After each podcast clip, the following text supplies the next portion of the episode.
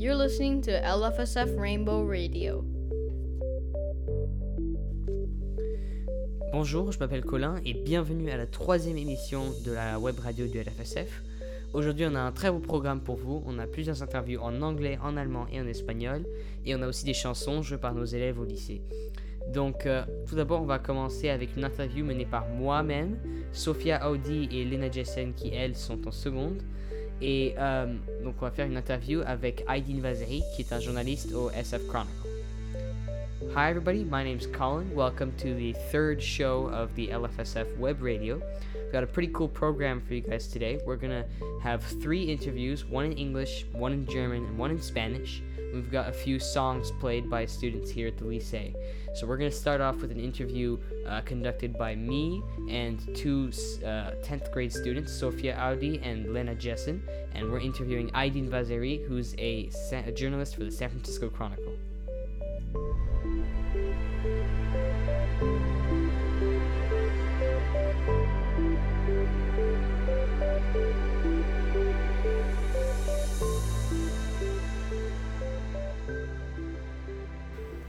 Alright, hey everyone, welcome to the LFSF Rainbow Radio. We're here today with uh, Aidin Vaziri, who's um, a reporter for the SF Chronicle. So we're going to be interviewing him. Uh, I guess I've got my, my first question. My name's Colin. So my first question for you is, uh, how did you end up being a journalist, and how did you get to be a music journalist for the Chronicle? And do you only write for the Chronicle also? Um, so it it really started by accident. I, I never realized that this could be a career. You know, through uh, you know high school and college, I was just kind of always thinking that I had to find a real job. But meanwhile, I was writing for the high school paper and my college paper, and I I loved music. So like it just I I was writing about music, and I was just, I was doing this the whole time in school without realizing that hey people do this for a living, like this can be a career. So, you know, midway through college, it kind of a light bulb went off over my head. I think when I was stuck in like a chemistry class or something, uh, really bored, and I, am like, oh, I, I can I can do this. Uh, so, just kind of stumbled into it. By the time you know I realized I could do it, I had a bunch of clips from my uh, high uh, from my college newspaper and high school newspaper. So I'd been writing kind of had an idea what I was doing, and uh, then then I started the hustle of uh, reaching out to places and trying to make it make it a, real job. Um, so I'm Sophia. My next question for you is, what did you mainly write about before COVID? Thanks, Sophia. Um, you know, I I started out writing about music, and I, that's what I somehow I turned that into a career where I would I became the Chronicle's pop music critic. So I was interviewing artists, reviewing concerts, um, going to festivals, doing all that kind of fun stuff.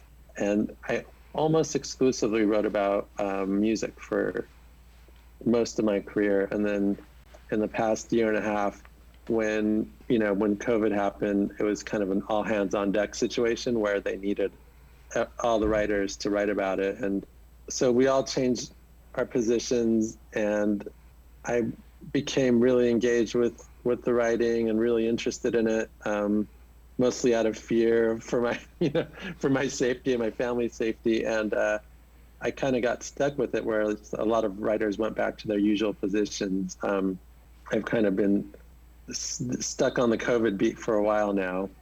Thank you.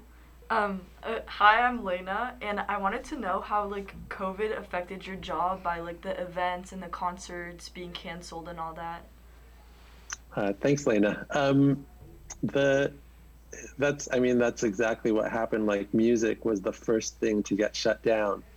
So in March uh, 2020, yeah, that's the, I've lost track. It feels like 10 years ago, but it was it was actually a year and a half ago.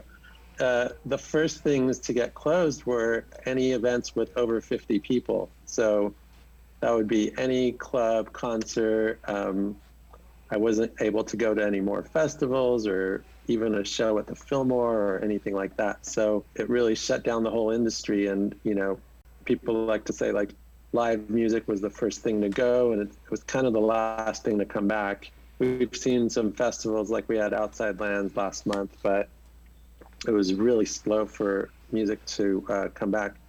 So that that was really what the vaccination requirements were, how to mask, how to, you know, go kind of above and beyond and, you know, maybe avoid the porta potties, things like that. Um, just how to keep yourself safe. So there's a little bit of overlap, but right now the week is divided in half and it's really, it can be really jarring sometimes to write about something so heavy as a pandemic on a Wednesday and then on Thursday, like write about Justin Bieber announcing a world tour. like it's, it, it requires a, a big mental shift. Um, so you do a lot of writing and reporting on different music genres and bands. Has that had an impact on your personal taste in music, or has that allowed you to discover um, new genres? Yeah, it's. I think it's forced me to kind of keep up to date on music, um, whereas a lot of people my age kind of, you know, when people are your age, like your teenage years are when you really get into music and really embrace music, and kind of that shapes that forms your tastes and uh, I've noticed that with a lot of my friends, they're still really, they kind of are stuck in that. The things that kind of they connected with when they were teenagers, when they were in high school, are still the things that resonate with them because they're such a part of you know their life experiences. You know, um, as as you're growing and developing. So by writing about music, I've kind of had to stay current and get into stay on top of things and know what's new and fresh and so I would say, while I still, you know, love the Smiths and the Cure and all those bands that I grew up with, at the same time, I really have stayed up to date and get just as excited about, you know, a new band or, you know, some 17 year old uh, kid making music in his bedroom. I think that, you know, there's, so it's, it's allowed me to stay current for sure. Um, I wanted to know what your favorite type of music to write about, or even what you don't like to write about. I, you know, this job has kind of forced me to be really open because I will, um, you know, I'll go review a Taylor Swift concert one night, then do Metallica two nights later, and then go to SF Jazz and see a show and you know, when, when I started out, there were like five music critics on the Chronicle, but you know, newspapers have kind of struggled to to make it through uh, with the inter, you know, the internet and everything. So slowly, it's come down to me. So I'm the only like pop music writer on staff. So that means I really have to do cover a wide spec- spectrum of things, and it's you know made me the more the more things you're exposed to the more you listen to the more things you become interested in. So i really have a broad taste. I, I really like i know i know people say all the time oh i really like everything. I really do like everything. So um how do you write without any bias whatsoever? Because i mean i guess you could you could say i like this and so how do you do that when you write about music since that's very sort of oriented to you like it or not, right? I think it depends on what you're writing. There, if you're going to do a review of a concert, then then you can make it personal and kind of just be like, you can express your opinions better. But if you're writing about, you know, if you're interviewing someone, you do need to stay objective, um, whether you like them or not. And uh, I I always just kind of focus in on on the things that are interesting, whether it's their story, their motivation, their their creative process. Um, it can be challenging if it's someone that you just really don't click with, but it's part of the job. So yeah, I I, I try I try my best to to remain objective when I can. Um, so you meet obviously lots of artists. So what are some of the most interesting or uh, or funny stories that you've had or interactions with famous musicians? I've I've had so many. Um, one of my uh, favorite ones is when I was really like almost your age. I think I was like maybe a little older than you. Maybe I was 18 or something. I had the opportunity to interview just David Bowie. You know, like like who who to me is like growing up, he was like a character like Mickey Mouse or Superman, like Darth Vader, not real, you know, like a, he seemed like a fictional character, right? So, but by some luck, I had the opportunity to interview him, and um, I was so nervous that it was a terrible interview. So, like, blew the interview. You know, we sat in a conference room, and then it, I just stuttered all the way through it. And then we wrapped things up, and uh, he went off. I went off, and then when I came back, I was got to the elevator, and I was waiting to leave the building, and then he showed up, and we got on the elevator together, and. Uh, he like started asking me, he's like, Are you Persian? I'm like, Yeah. He's like, Oh, I know a lot of Persian. And then he started talking about all this stuff. And we really clicked. And then we got out in the garage level of the building and he's like, Oh, come, come, come. You have to see my car. And he had like a red vintage convertible and he's like, Jump in. I mean, it, it sounds too good to be true, but like that, that, yeah, that, that was, that will be my movie that'll be my Netflix movie someday. Spending time with David Bowie. Yeah, that's incredible. Yeah. And how? But there, there- you know, Oh, there are a lot of when you when you have a job like this, there are a lot of stories like that. Not quite on that level, but uh, I've had a lot of cool interactions like that. And how do you get in contact with the musicians you write about? Do you have to like reach out to them, or do they usually come to you?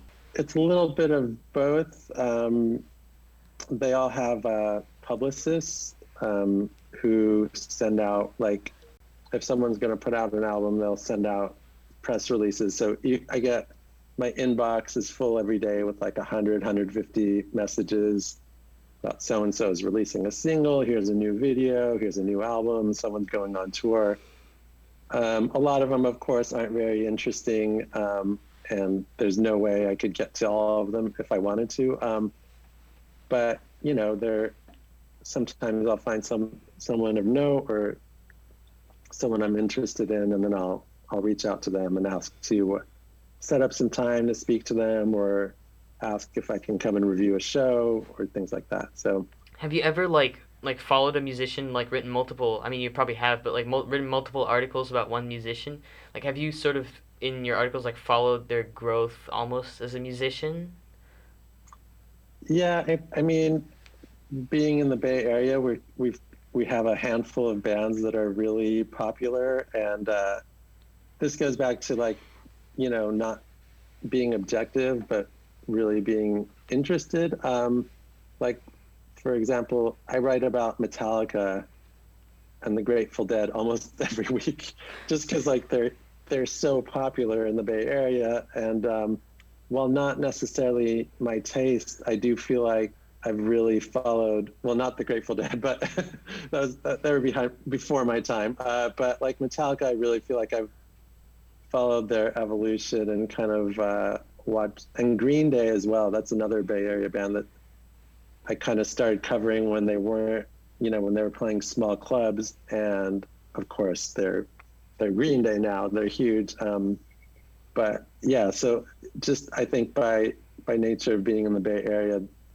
those bands and a couple others, I've really followed their evolution. Uh, G-Eazy was someone who I used to see in really small rooms and wrote about him when nobody knew who he was when he just put out a mixtape and you know now he's playing massive arenas so And how would you say the music scene in San Francisco is unique? Because the Bay Area has such a rich cultural history. How has that affected the musicians here? Um, it's definitely different. I think the musicians here are more authentic than maybe LA or New York, which are the other two big music cities in America. Um, in that they really do what they want. They're not chasing popularity in the same way that a lot of other artists are.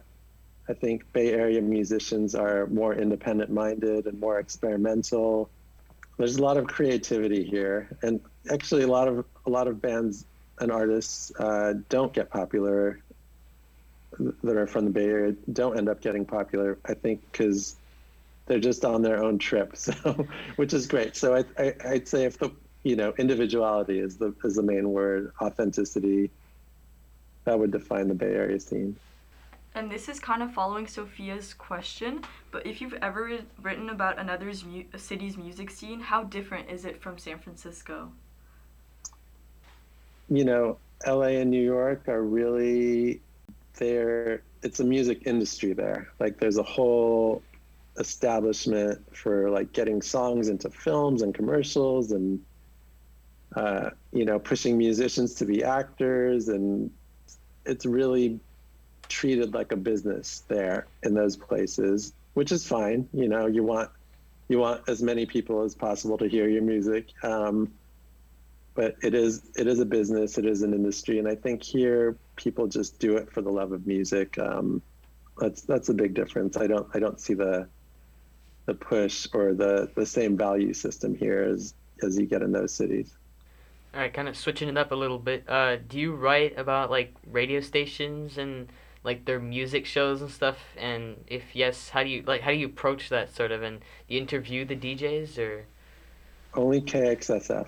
Uh, no, uh, yeah, no, I, I, love I love radio. I'm a big fan of radio, and I um, I love uh, independent radio. Um, I've written a lot about radio in the Bay Area. You know, I, I followed the whole uh, KUSF evolution. You know, the fallout and the how that station changed. Um, I've written about KPOO, which is a fantastic station. Uh, very recently, Live 105 switched its format from from being the it was the Bay Area's main alternative station for 35 years, and suddenly, like it changed into 80s top 40, which threw a lot of people off. Um, it confused people, and it kind of broke a lot of people's hearts because they grew up on that station and found a lot of their favorite bands, and suddenly it sounded like the soundtrack to a Whole Foods. So that was interesting to write about and find all the people who really connected with that station. Um, but yeah, I, I, love writing about radio. I think it's I think it's so important. Even even with um, people listening to music more and more on the internet and things like that, I think radio still plays such a vital role in music discovery. And so yeah, love it. Um, we read your article covering the incident at the Travis Scott concert. How do you approach writing about something like that? And do you travel for big stories or to help your coverage of these types of events? Um, yeah, uh, Travis, the Travis Scott thing, um, it was really heartbreaking, and my my goal with that was really to localize it to the Bay Area. So I wrote uh, I wrote two stories. One was about his previous um, performance in the Bay Area and kind of the mindset he had to kind of set up that that would lead to what happened at this festival. And the other was about a local Bay Area artist who was uh, Toro y Moi, who was supposed to uh, be on that bill, but ended up getting canceled. You know, his set was canceled, and he donated all his money to the victims' families. I don't I don't really travel for stories. I mainly stay in the Bay Area, but I spend a lot of time on the phone doing emails, uh, connecting, you know, trying to find people on social media and whatnot. It, stories like that take a lot of research because you really want to make sure everything is accurate and well represented. Yeah. And since you write a lot, have you ever thought about writing books? I've thought about it, but I don't have the attention span for it, so not yet. No, I, I'm good for. Uh, I kind of lose interest and want to move on to the next thing really quickly. Do you have any advice for those who kind of want to be a journalist or a music critic? I, just start writing. Just write about what you know, what you love. Um, it doesn't have to be great when you're starting out. You'll you'll find your footing. Um, even now, you know, I'll go, well, not not recently, but even now when I like go to a concert or interview someone and I open up that Word document and it's blank, I just think, how do I do this? Like, why, how does this work again? Like every time first feels like the first time. But my advice is to just just start writing, find your voice, find your style, do it as much as you can. Um, start with your school paper then as you move on, uh, just reach out to local local public like local websites, uh, local newspapers, local magazines, and approach the outlets that you like, that you would like to see your work in, and just really just promote yourself, promote your work, do it as much as possible. It, it takes persistence. It's not an it's not an easy career, uh, but if you really want to do it, you just patience and persistence will get you there. For our last question, what is your relationship with music? So, like, do you play an instrument? Have you ever played in a band? I, I've always wanted to, and I, I, I just don't have the talent. So, uh, I, I decided to leave it to the to the people who do, and you know, I, I love it so much and want to be a part of it. And this was writing about it was my way in into that world, and uh, it's worked out well. It's you know, if you want to be a part of the music industry and if you love music, you don't necessarily have to play an instrument or be able to sing. There, there are a lot of roles and occupations and, that are open and available for for people around the creative talent. Thank you so much, and thank you for taking the time to talk to us. Thank you. Yeah, thank, thank you. you so thank you for much. having me. Thank I you. appreciate it.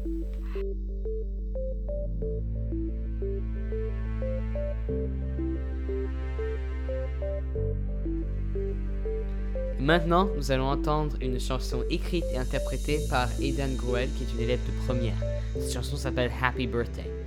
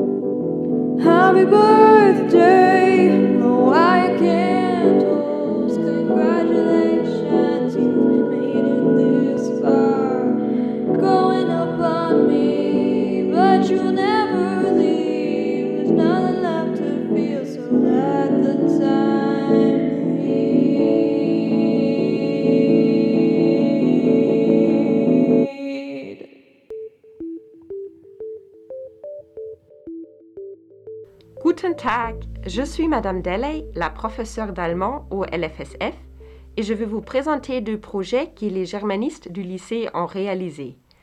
Premièrement, avec les élèves de 3e et de 4e, on a réalisé un échange virtuel dans le cadre du programme German American Virtual Exchange, organisé par le Goethe-Institut.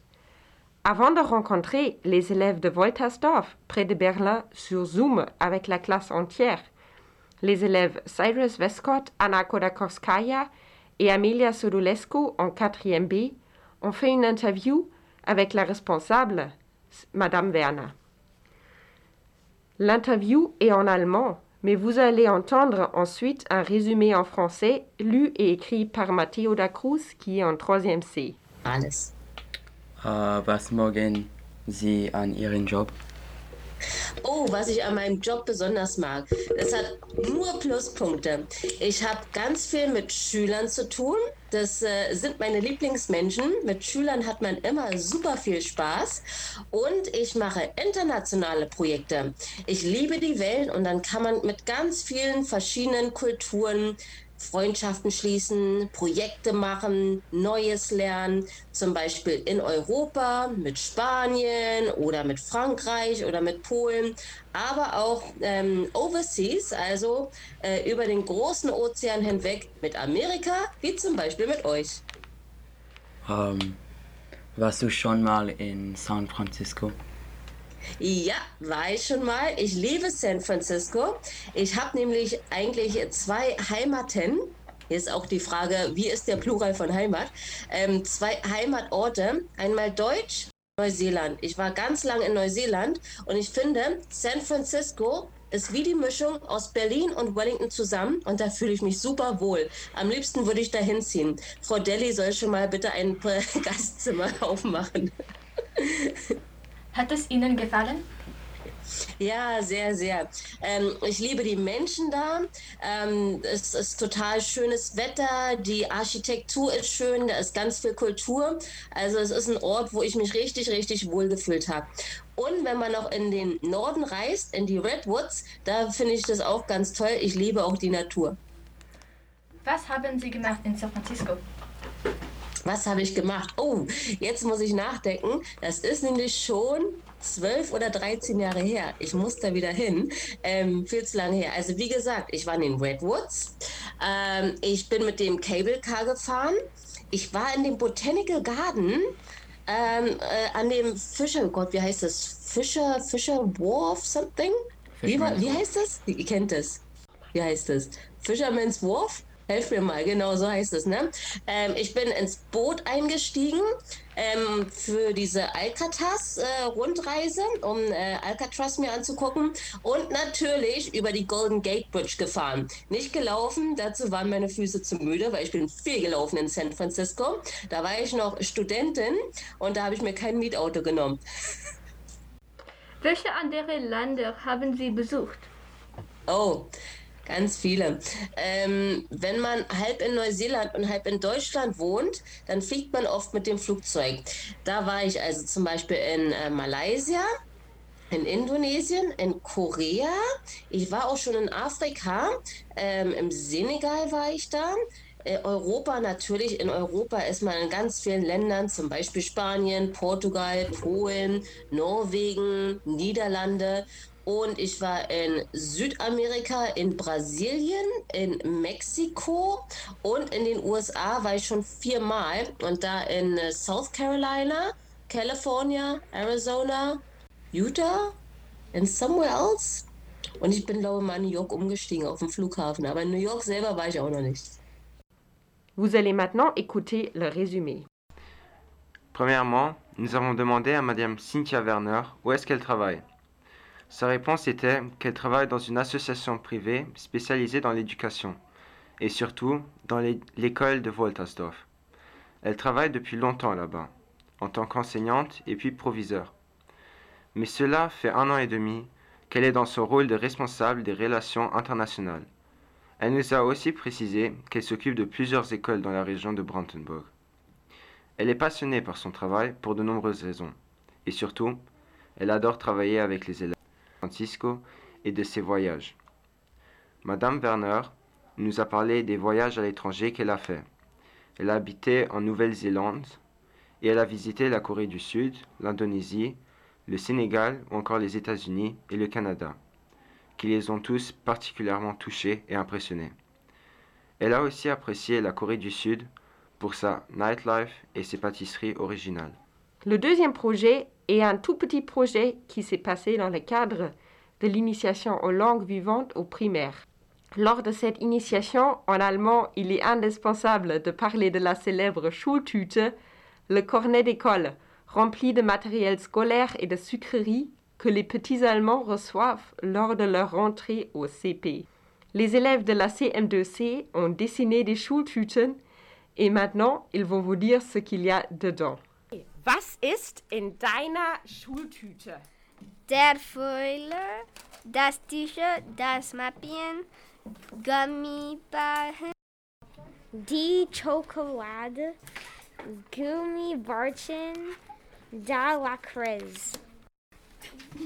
Die Schokolade und Gummibärchen. Das Mäppchen, die Schokolade und Gummibärchen. Das Mäppchen, das Heft und Gummibärchen. Dankeschön, super. Und in deiner Schultüte? Das T-Shirt, Gummibärchen, die Schokolade, das Mäppchen. Bien sûr, on a aussi parlé des mois et des saisons. Et vous allez écouter la chanson Die Jahresuhr steht niemals still, chantée par les élèves de CM2C avec Lucy Leetz qui chante les strophes. Januar, Februar, März, April. Die Jahresuhr steht niemals still. Mai, Juni, Juli, August. Weckt in uns allen die Lebenslust. September, Oktober, November, Dezember. Und dann, und dann fängt das Ganze schon von vorne an. Nous allons maintenant entendre Chiara Selig jouer une prélude du compositeur Fritz Kreisler au violon.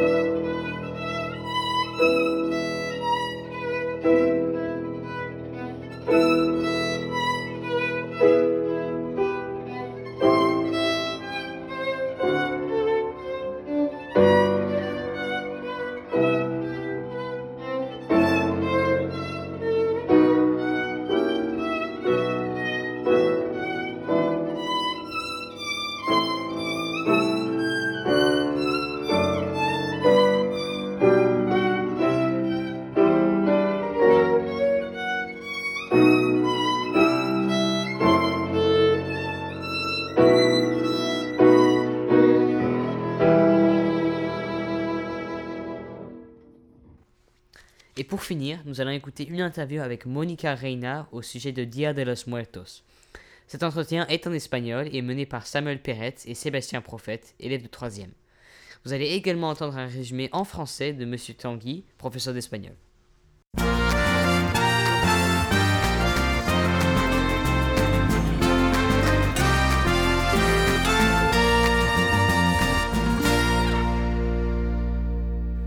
Bonjour et bienvenue à la, rubrique, à la rubrique espagnole. Je suis Sébastien.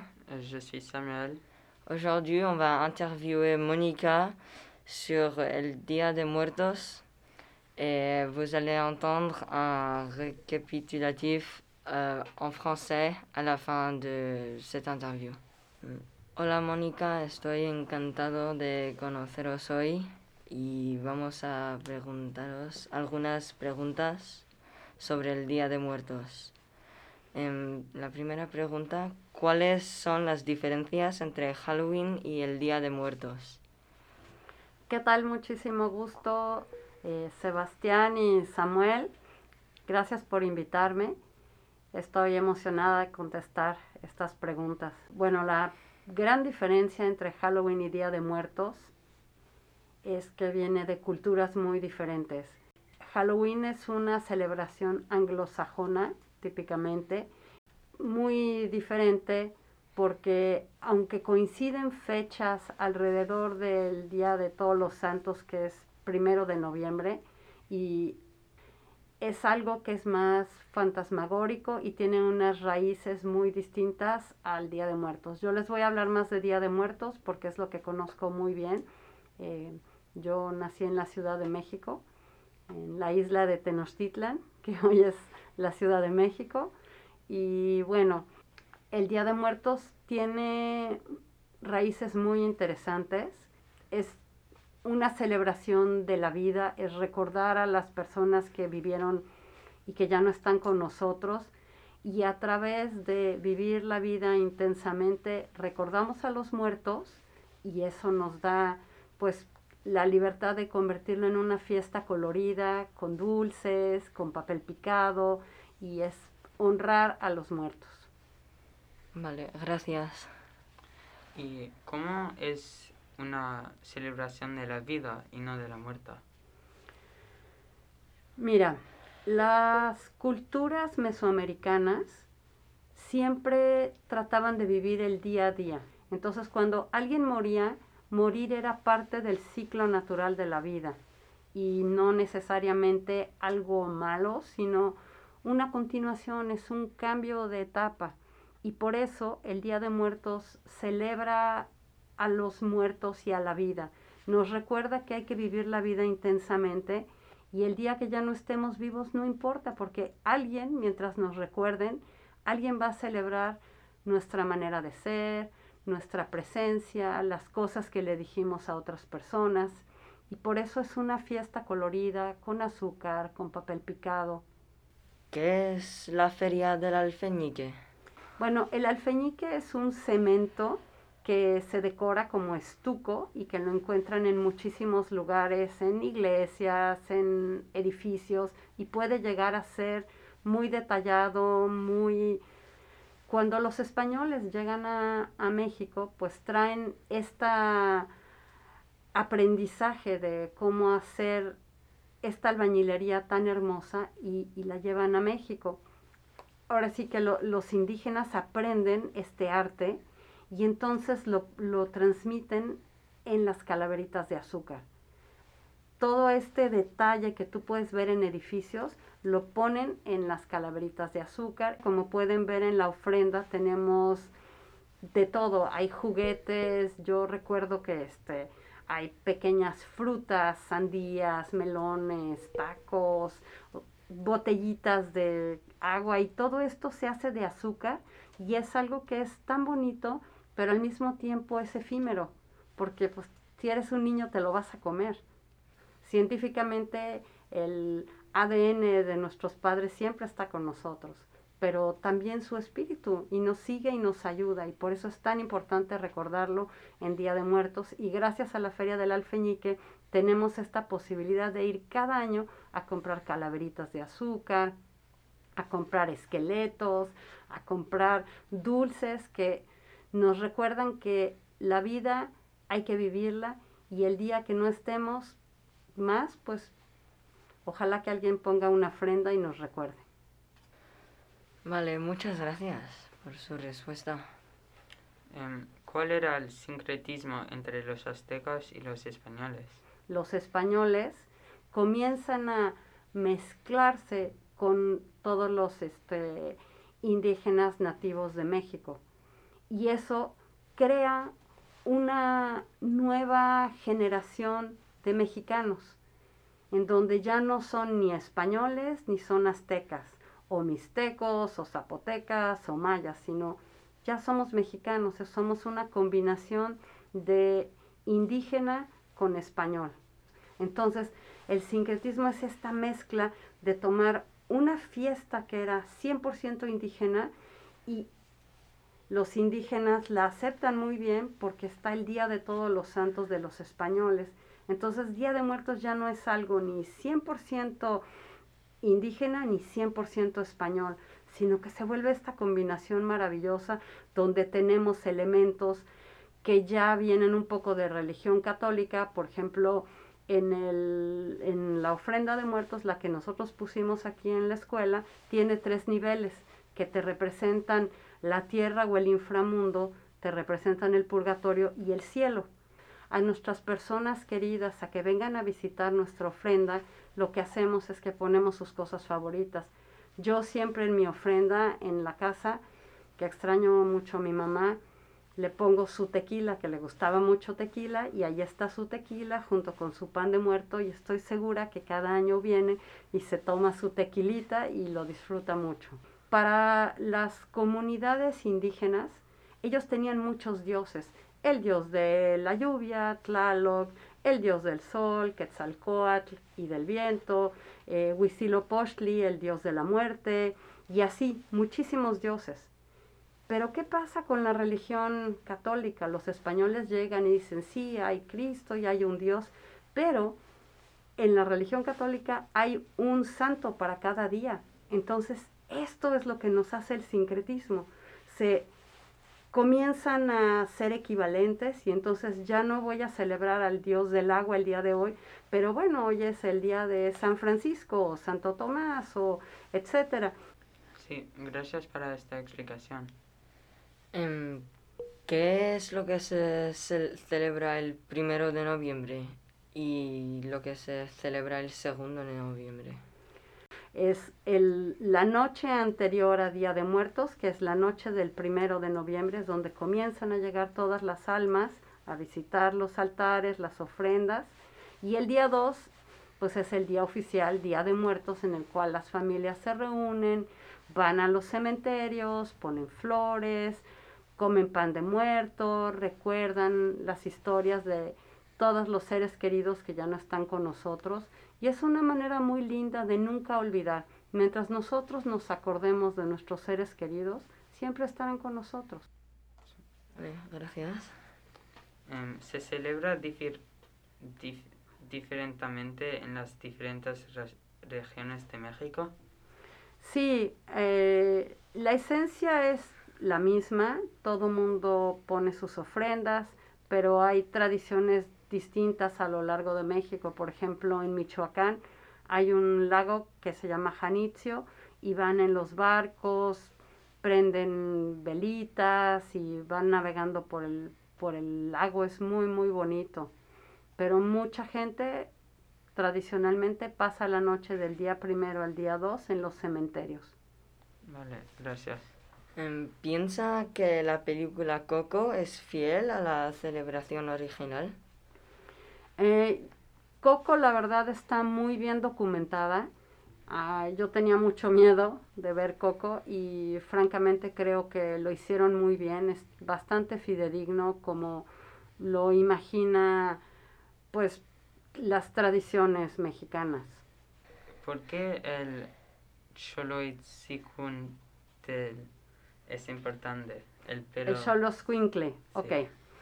Eso es muy, bueno, creo que debo de ser breve, pero squinkle, nada más les quiero decir que escuincle es como mucha gente le llama a los niños en México, es así como el niño, el escuincle, y viene del perrito. Este perro es muy importante porque es tu perro guía, es tu perro que te va a ayudar a llegar bien al inframundo. Y no puede ser un perro blanco, porque si es un perro blanco a la hora que te tiene que guiar o cruzar el río, dice, ah, estoy muy blanco, muy bonito, no me quiero ensuciar. Entonces blanco no conviene.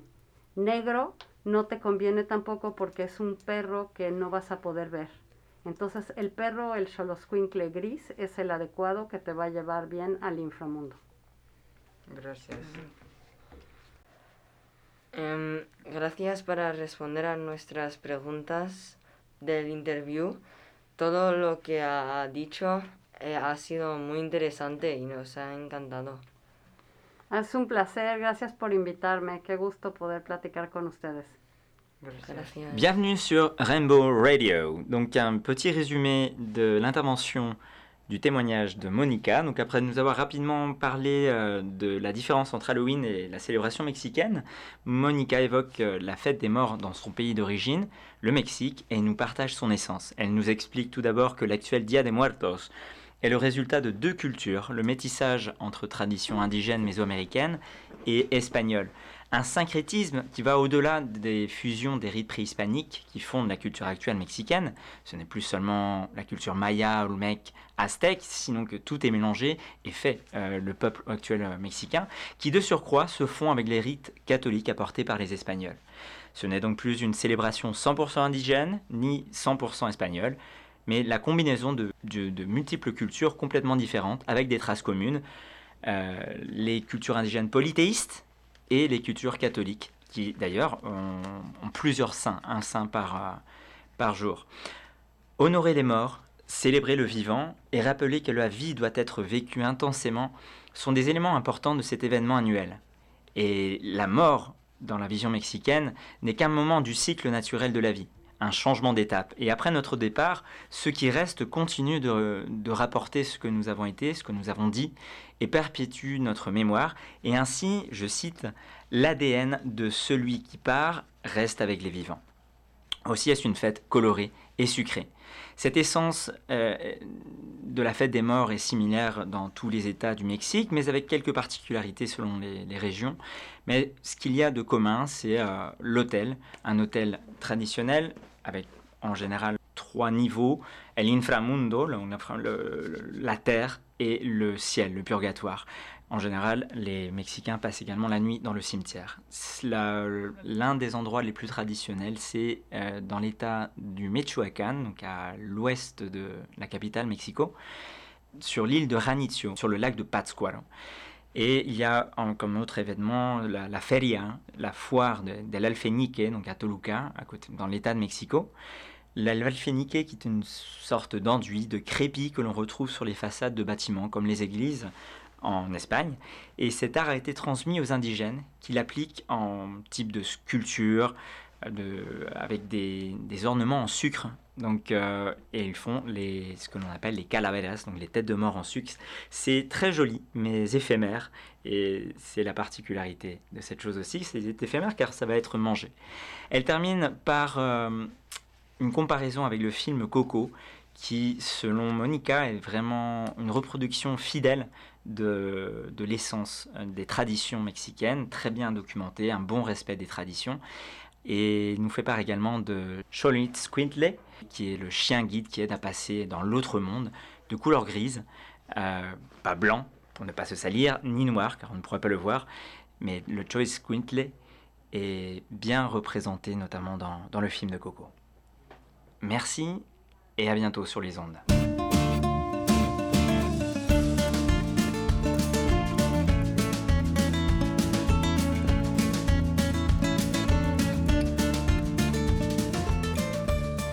Voilà, c'est tout pour cette troisième émission de LFSF Rainbow Radio.